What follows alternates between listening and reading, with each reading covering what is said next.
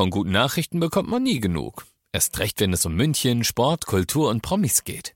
Lesen Sie selbst gute Nachrichten. Heute in der Abendzeitung und auf abendzeitung.de. Abendzeitung. Die ist gut.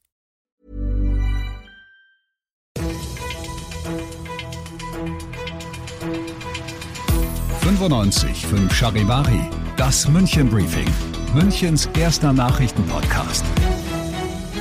Mit Alexander Eisenreich und diesen Themen. Der Wolfsmaskenvergewaltiger muss für zwölf Jahre ins Gefängnis und künftig soll auch bei uns in Supermärkten geimpft werden.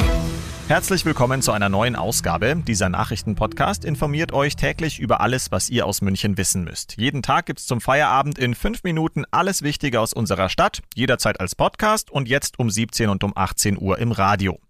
Der Fall hatte vor zwei Jahren für Entsetzen gesorgt. Ein Mann mit einer Wolfsmaske zerrt ein elfjähriges Mädchen mitten am Tag in Obergiesing in ein Gebüsch und vergewaltigt es. Der Täter saß wegen anderer Sexualdelikte schon in der Psychiatrie und war erst seit kurzem wieder auf freiem Fuß. Heute ist nun das Urteil im sogenannten Wolfsmaskenprozess gefallen. Charivari München Reporter Oliver Luxemburger, kriegt der Mann denn eine harte Strafe? Ja, auf jeden Fall eine angemessene, würde ich sagen. Der 45-Jährige, der muss wegen Vergewaltigung des elfjährigen Mädchens zwölf Jahre ins Gefängnis, aber auch danach kommt er nicht frei, sondern muss in die Sicherungsverwahrung. Die Staatsanwaltschaft hatte noch zwei Jahre mehr gefordert, aber das macht eigentlich keinen allzu großen Unterschied, denn selbst bei guter Führung darf der Kinderschänder nicht zurück in die Gesellschaft. Er bleibt, wie man umgangssprachlich sagt, weggesperrt. Mhm. Wie hat das Gericht denn die Entscheidung begründet? Also entscheidend war, glaube ich, dass er nicht zufällig gehandelt hat, sondern er seine abscheuliche Tat offensichtlich geplant hat.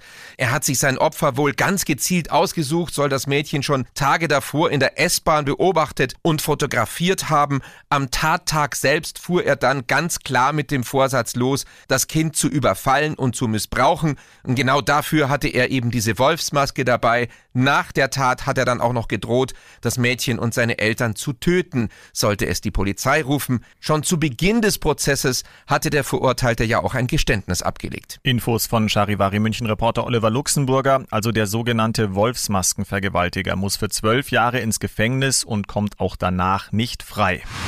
Drei Männer haben in München durch ihr beherztes Eingreifen einem fünfjährigen Mädchen das Leben gerettet. Das Kind war in der Isar in die Wasserwalze an der Marienklause geraten und konnte sich nicht mehr aus dem Strudel befreien.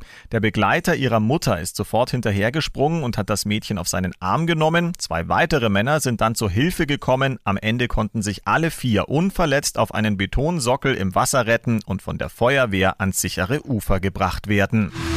Ihr seid mittendrin im München Briefing, Münchens ersten Nachrichtenpodcast. Nach den München-Meldungen jetzt noch der Blick auf die wichtigsten Themen aus Deutschland und der Welt. In Bayern soll sich künftig jeder ohne Vorabregistrierung gegen Corona impfen lassen können. Außerdem soll es laut Ministerpräsident Söder an ungewöhnlichen Orten mobile Impfteams geben. Im Sport, bei Schwimmbädern, bei Vereinen, Gastronomie, Impfen am oder im Wirtshaus, gilt auch für Hotellerie, für deutsche Gäste und es wird auch mit Fastfood-Ketten geredet, um dort Impfangebote zu implementieren.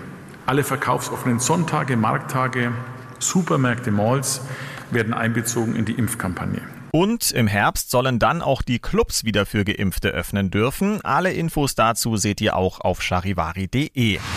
Kanzlerin Merkel hat heute gemeinsam mit Gesundheitsminister Spahn das Robert Koch Institut in Berlin besucht. Auch hier ging es um das Thema Impfkampagne. Aus Berlin Charivari-Reporterin Manja Borchert. Merkels Besuch kommt in einer Phase, in der die Infektionszahlen wieder steigen, wenn auch auf niedrigem Niveau, und die Impfkampagne ins Stocken gerät. Die Kanzlerin fordert deshalb nochmal eindringlich alle, die noch zögern, auf sich impfen zu lassen. Eine Impfung schützt nicht nur Sie, sondern auch immer jemanden, dem Sie nahestehen der ihnen wichtig ist, den sie lieben. Eine Impfung bewahre nicht nur vor Krankheit und Schmerz, sagt Merkel weiter. Je mehr Menschen geimpft seien, umso mehr Freiheiten seien wieder möglich. Eine Corona-Impfpflicht ist nach wie vor nicht geplant, auch nicht für bestimmte Berufsgruppen. Und das noch zum Schluss. Noch immer warten 33 Millionen Euro auf ihren neuen Besitzer. Diese unglaubliche Summe hatte Anfang Juni ein Lottospieler in Unterfranken gewonnen. Abgeholt hat der Glückspilz das Geld aber immer noch nicht. Es bleibt aber auch noch genug Zeit. Erst Ende 2024 2020 läuft die Frist ab. Ich bin Alexander Eisenreich, hatte leider noch nie mehr als drei richtige und wünsche euch einen glücklichen Feierabend. 95 5 Charivari, das München Briefing. Diesen Podcast jetzt abonnieren bei Spotify, iTunes, Alexa und charivari.de für das tägliche München Update zum Feierabend. Ohne Stress, jeden Tag auf euer Handy.